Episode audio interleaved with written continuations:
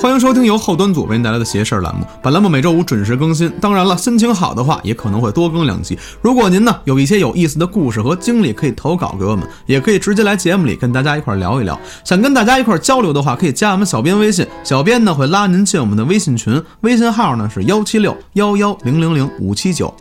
这节目里讲的都是我们各处收集的一些故事，各位听邪事儿，开开心心的，千万别较真儿。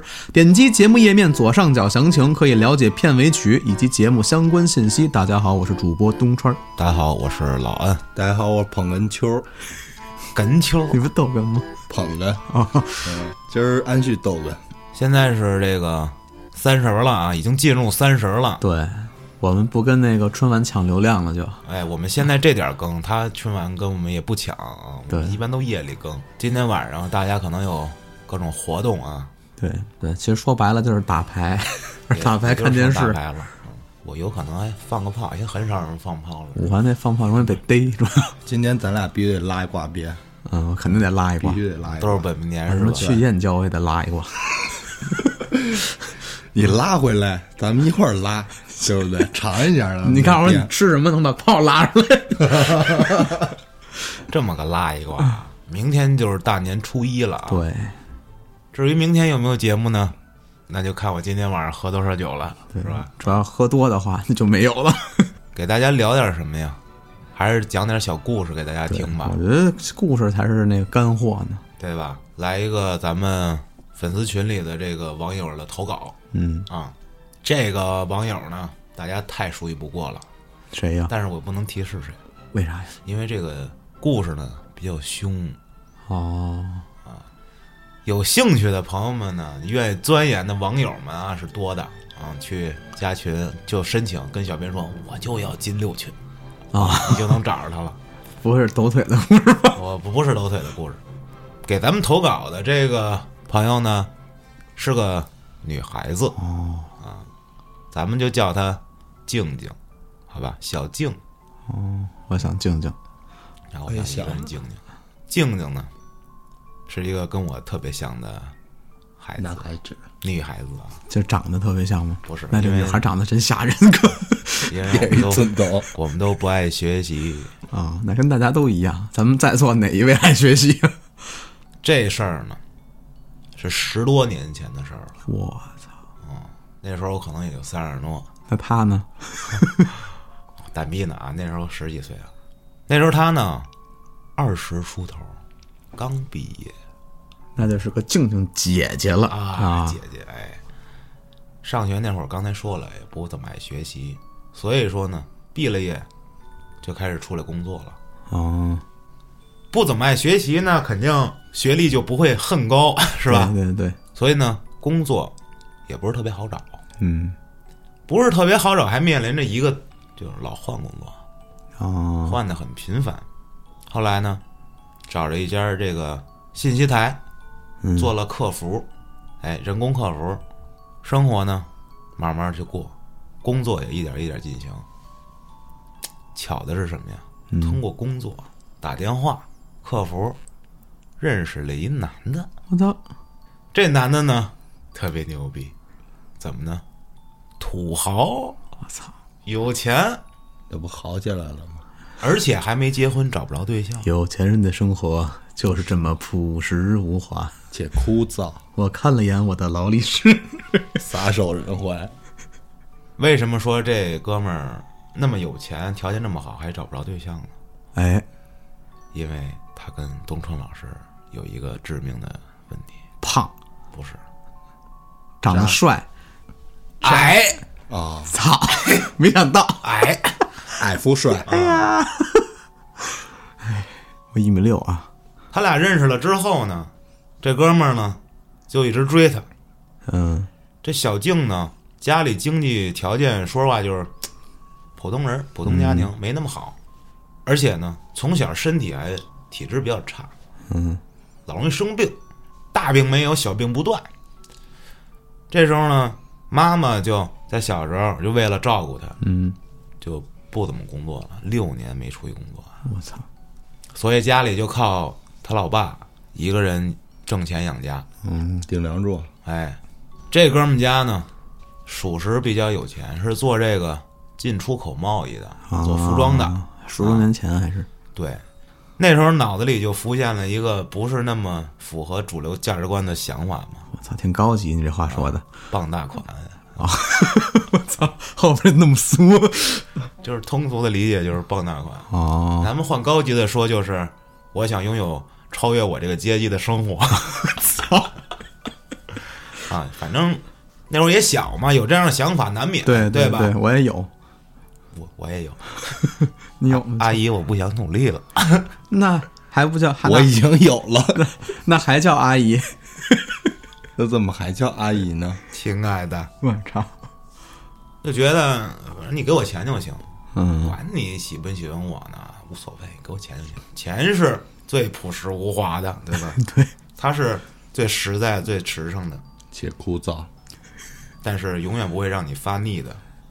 这两家呢，属于一个住城市，一个属于乡下。嗯，静静住城市里，啊，哎，就是城市里的普通家庭。但是那哥们儿呢，属于这种住乡下的这二代不，帅，那真是他妈的土豪啊！对吗？你不能这么说，就是人家有可能是农民企业家或者什么的，就从村儿里出来的，对吧？那他没出来吗？不是人家出来了呀，啊、已经在乡哦，他也在城市里，但是吗他是乡下呀，啊、他支家是书乡下的，对啊、那我那书记能就理是解他呢家里就是农村，这哥们儿，但是确实家里有钱。这哥们儿家里人呢，觉得这静静啊，一个城市女孩儿，什么人见不着啊，嗯，对吧？什么好的找不到啊？干嘛跟他他们家儿子在一块儿？那不就是图我们家钱吗？嗯，挺聪明还，这坚决不同意。但是静静这么想也是有原因的，嗯因为家里的确实生活条件呢不是特别好，而且就靠着父亲一个人去打拼挣钱，实在是这么多年对对太对那什么了。自己这个说你不给家里添点负担，但是你身体又不是特别好，啊妈妈一直得照顾你，对，所以他也想说为家里做一些事儿，早点嫁出去，嫁个人人家好点儿的，其实也没毛病，他这没什么事儿对，坏处，没对没对没邪了歪了的。对对我想对要个大包什么的，这个我要有个呃名牌儿没有，对而十多年前啊，就给我买个诺基亚， 是吧？ 哎我要诺基也亚要，BP 机汗险。有了这个想法呢，就天天琢磨这事儿怎么办。嗯，结果呢，想着想着就萌生出一个令他现在都非常后悔的想法，嗯，就是传说中的生米煮成熟饭。那得多熟呢？就是熟熟的的，不能再熟了。瓜都落地了，我操，他这么想了，嗯也这么做了，然后这个事儿呢也如他所愿了，是她不是成功的怀孕了？哦，我看跟我想的一样，我操，对，第一次怀孕还没结婚，嗯，他也害怕，也不敢跟家里说，就一直忍着这各种的这个妊娠反应。嗯，大家也都知道，怀孕了的女性是很痛苦的，吐啊什么吐的，啊，恶心，对然后睡不好觉，然后就各种。你就体会不到，反正咱们是体会不到。对，这辈子可能是够呛。整个人啊就瘦的，当时就皮包骨头了，已经就脱相了。家里头不知道对她是怀孕了，就给送医院去了，我操，说你这生病了，嗯，去呗，没办法。小静她大姑是医院的大夫，啊，给她化验血，验完了直接给办出院了，就说啊你没事儿，你就是怀孕了，得这一下全家都知道她怀孕了。他自己本身就知道是吧？他自己肯定知道。啊当时呢，小静她表姐他们呢，就跟她说，说你啊，直接就跟那男的结婚吧，要不然你怎么办呀、当时说这个小静看他们这些人的神情啊，就感觉自己就突然成为了这个风口浪尖上的人。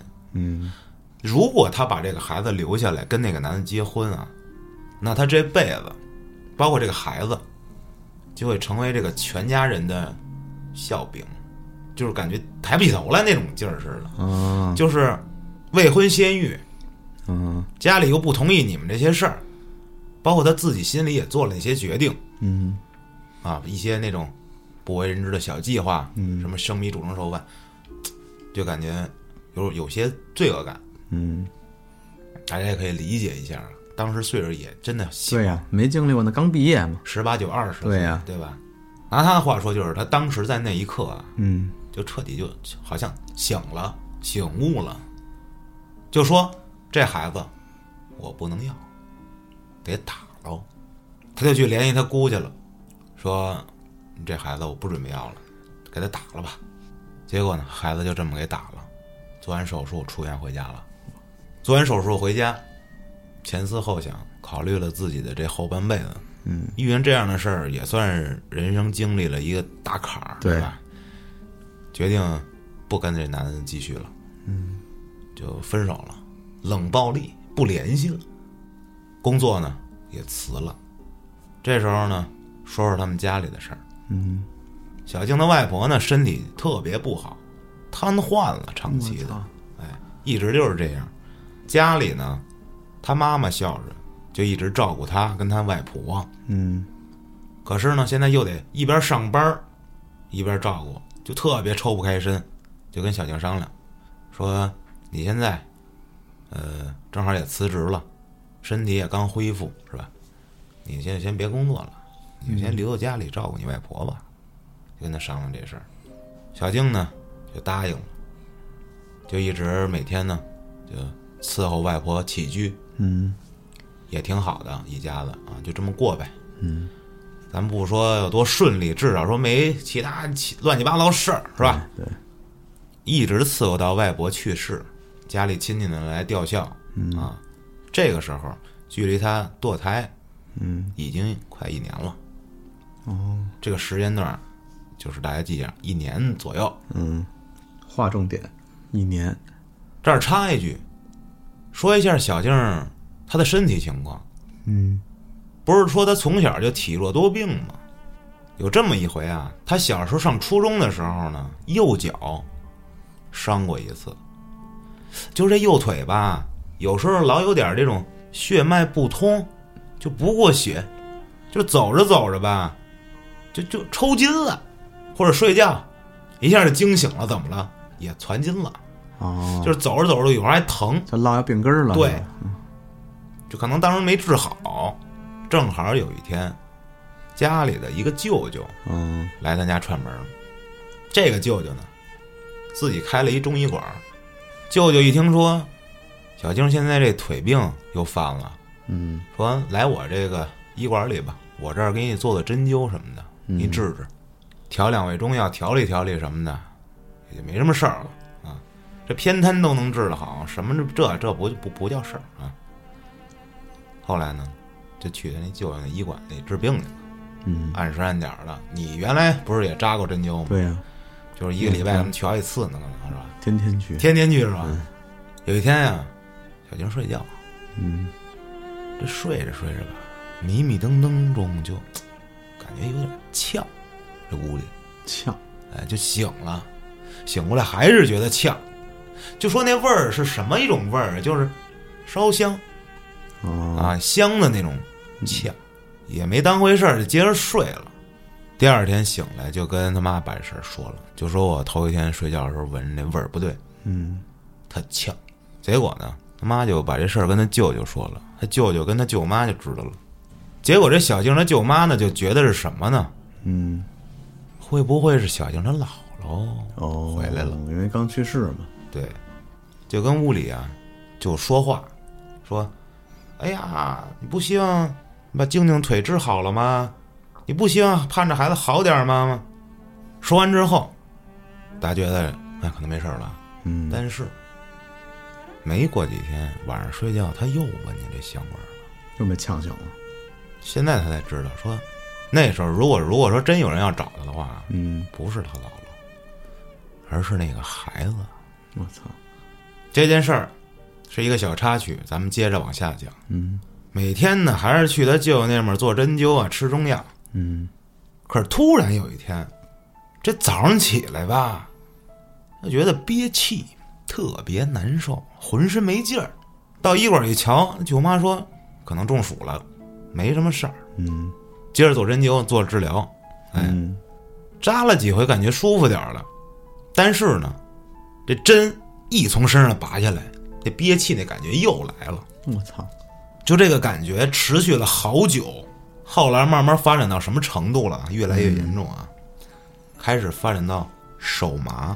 在去医馆这路上啊，走路，走着走着，这腿一点劲儿都没了，我操，那跪那儿了，就蹲在那儿就起不来了。我操，但是腿还有点知觉，说原地蹲一会儿啊，扶着旁边啊，还能站起来走一会儿。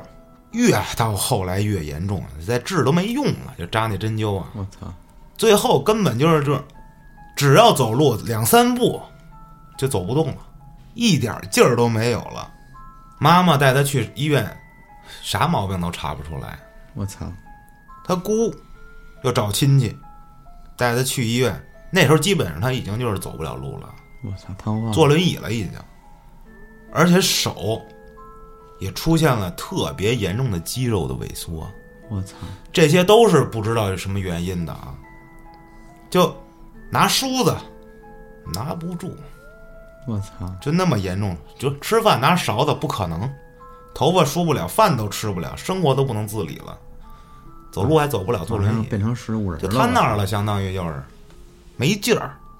那个时候正好是打掉孩子一年以后，小英她姑呢找人带着她做了一个肌电图，啊！我做过那个，你讲讲是什么样的？就是当时我不也手指无力嘛，嗯，他就是给你手拍那个你的经筋，神经对，拍你的什么神经，看你神经有没有问题。啊，然后发我嗯现你是精神有问题， 没有，他发现我没有没有任何，当时那我那事儿还挺瘆的嘛，就是没事儿，嗯，然后插颈椎也没事儿，哪儿都没事儿。找上好兄弟了是啊，后来去了嘛。 你接着说，啊。小插曲啊，接着讲，这医生告诉他什么呀？说你整个人啊肌肉萎缩了。我操，这小英一听傻了，这之前挺好的一个人，活蹦乱跳的是吧？能走能跳能能跑步，还能生孩子怀 孩子，怎么就他妈突然就就这样了，对吧？你总得有一个临床病因啊，对呀没有原因没有，这就太奇怪了。你又不是说瘫痪多少年跟那儿不动，出现肌肉萎缩，这不天天还动呢吗？嗯居然就这么就萎缩了，我操，就很奇怪。当时觉得这老天可能就在跟自己开玩笑，就是围你一下，可能我在做梦。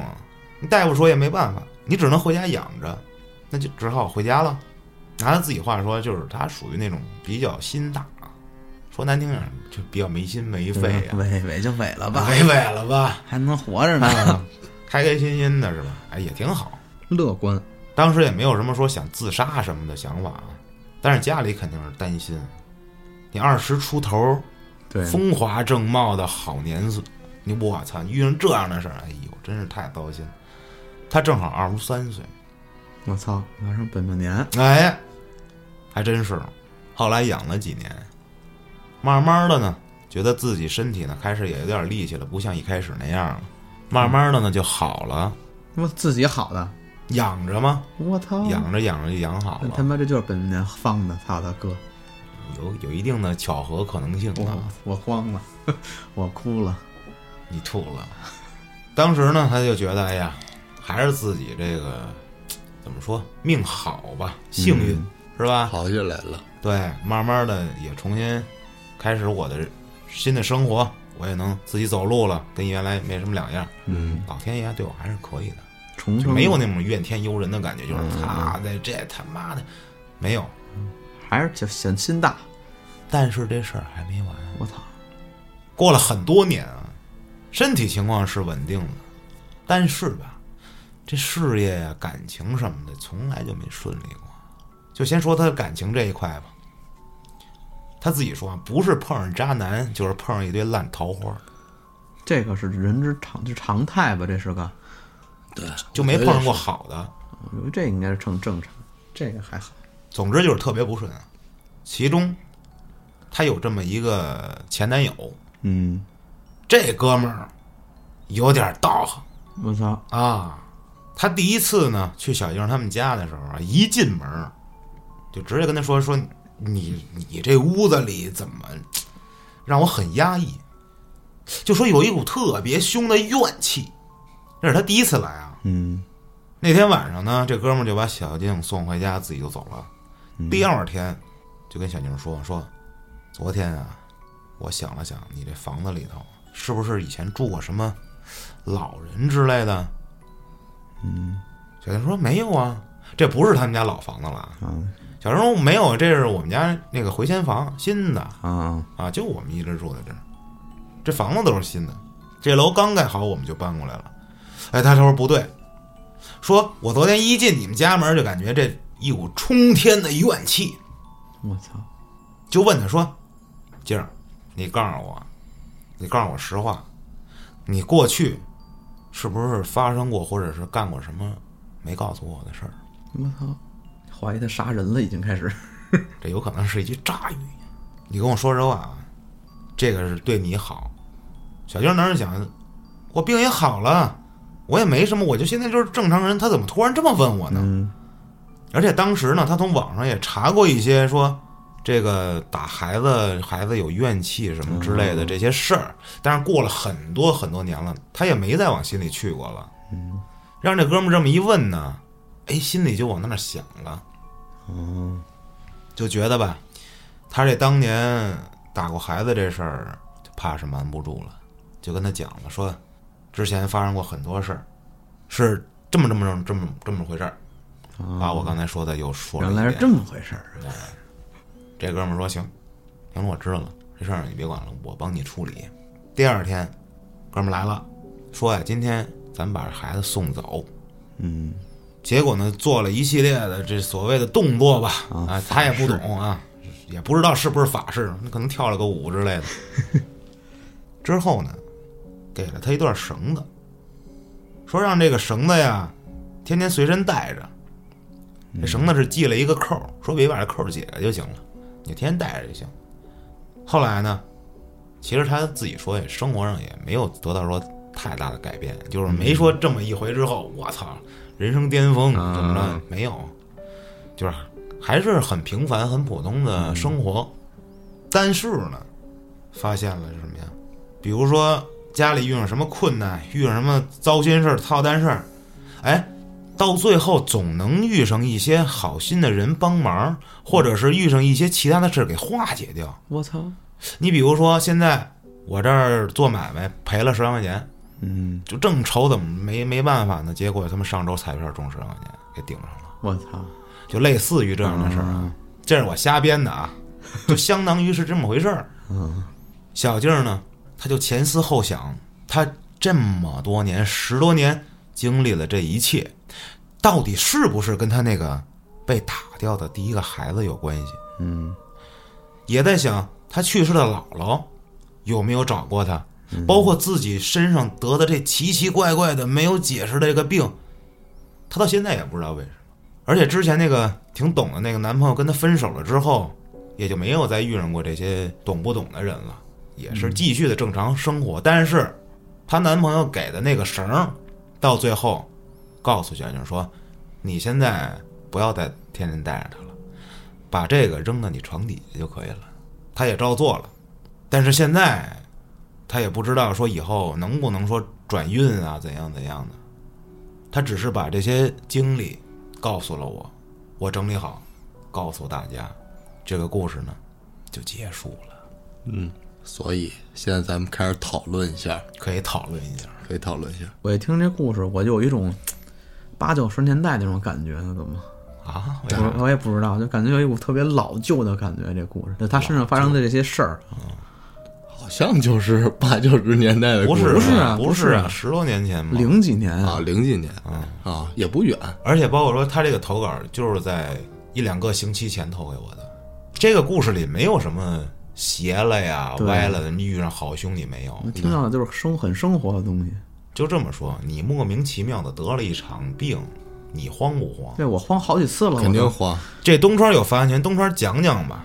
讲讲那肌电 图，我没听明白啊。我肌电图就是它就是拿一个机器，能把你就是说白了就把你手指头或者是什么东西肉打透了，嗯，然后通通过这个仪器看你这个身体里边的那个神经，嗯，看这个神经有没有说哪儿错位啊，或者怎么样怎么样。一般是看不出来的。那它这跟这 CT 跟 B 不一样超不不一样是吧？就是专门一机器。啊对对，专门一机器，还得扎针在你身上。而且我以前我听我那个护士女朋友给我讲的，说比如说有一个人老头疼，嗯，他去做检查，说他是神经性的怎样怎样，一般加神经性的就告诉你这病没治。哎，对，当时我看那个就是说，我看那我手指手指无力嘛，嗯，当时医院就是查不出来。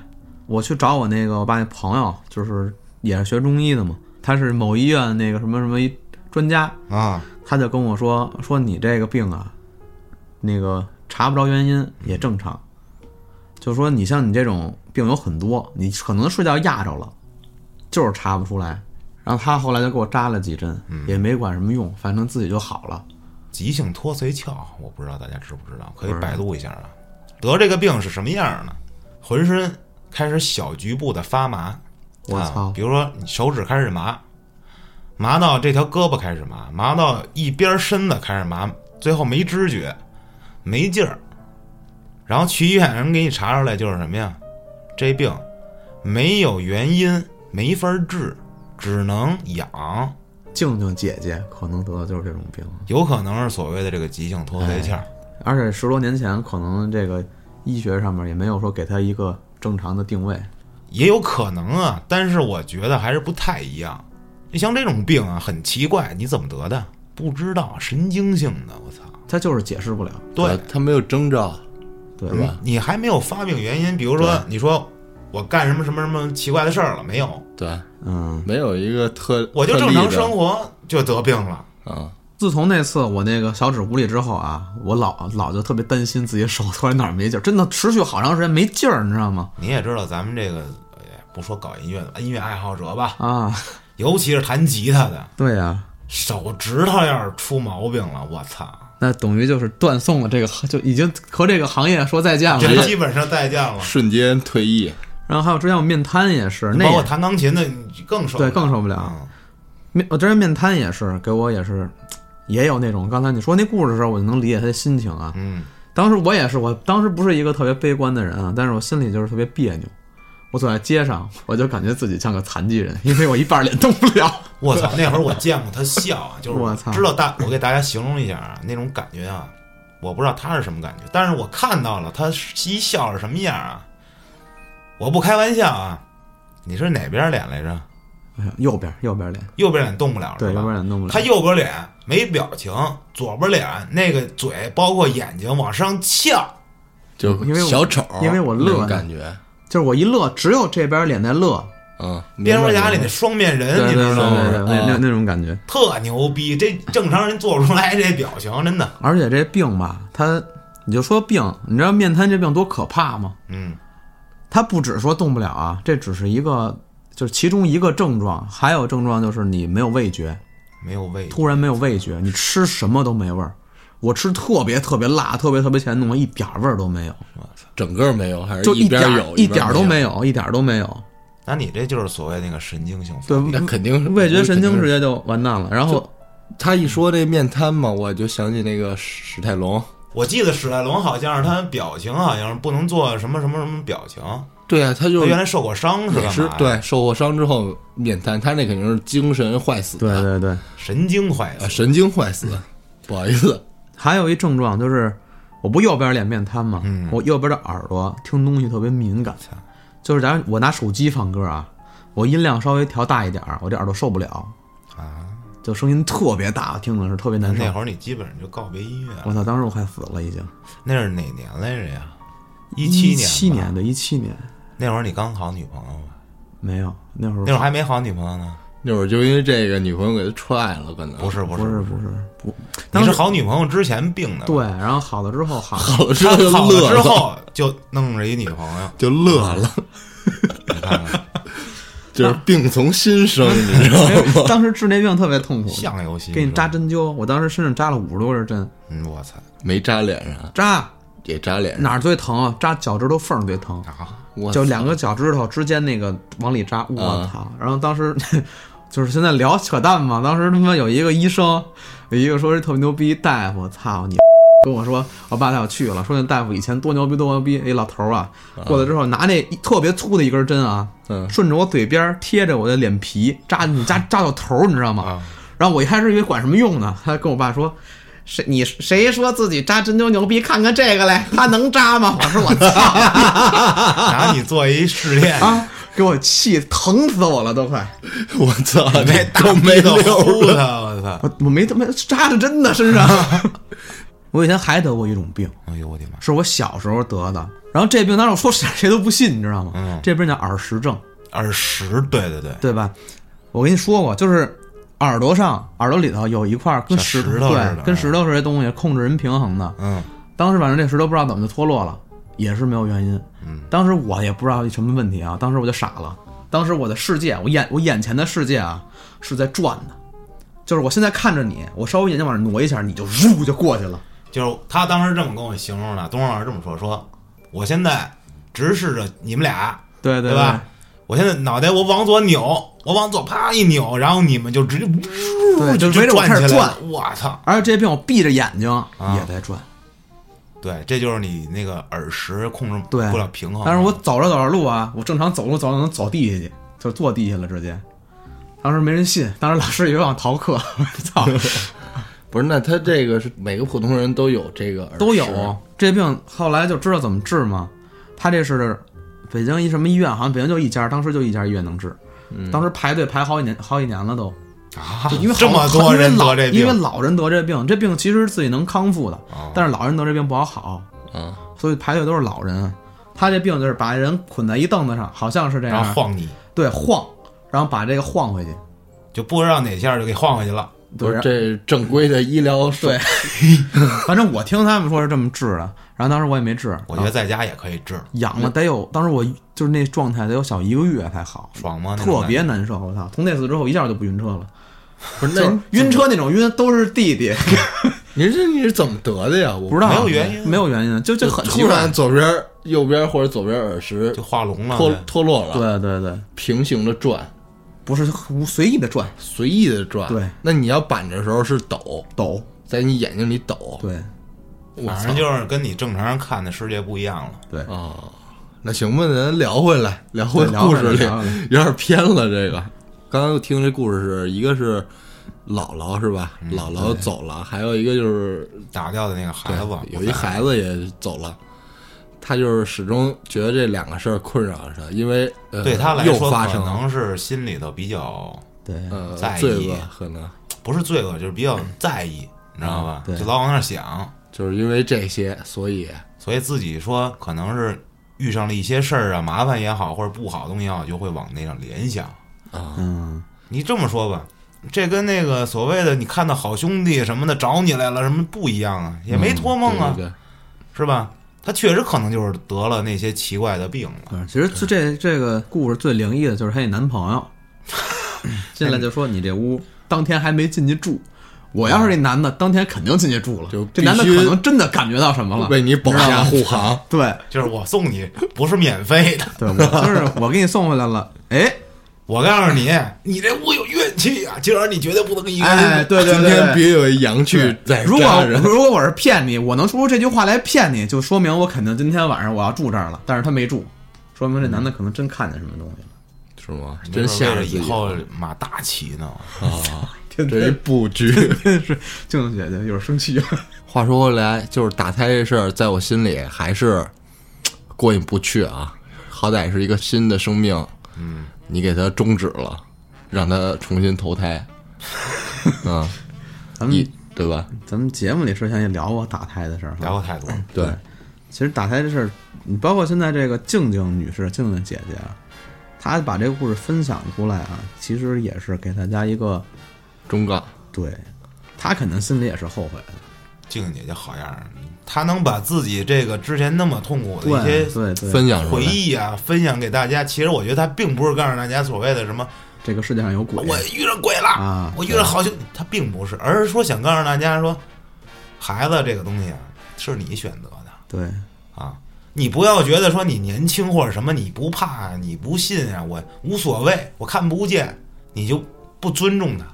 这个东西说的太多遍，我不想在这里继续说，并且今天还是一个这么好的日子，咱就一一语带过。我觉得就是大家以后脑子里有这么个想法吧，对，新年新气象嘛，哎呀多带保护措施。没想到就是怎么今天大过年的 聊到这块儿来了，哎，希望大家年年顺心，事事顺利，千万不要生病。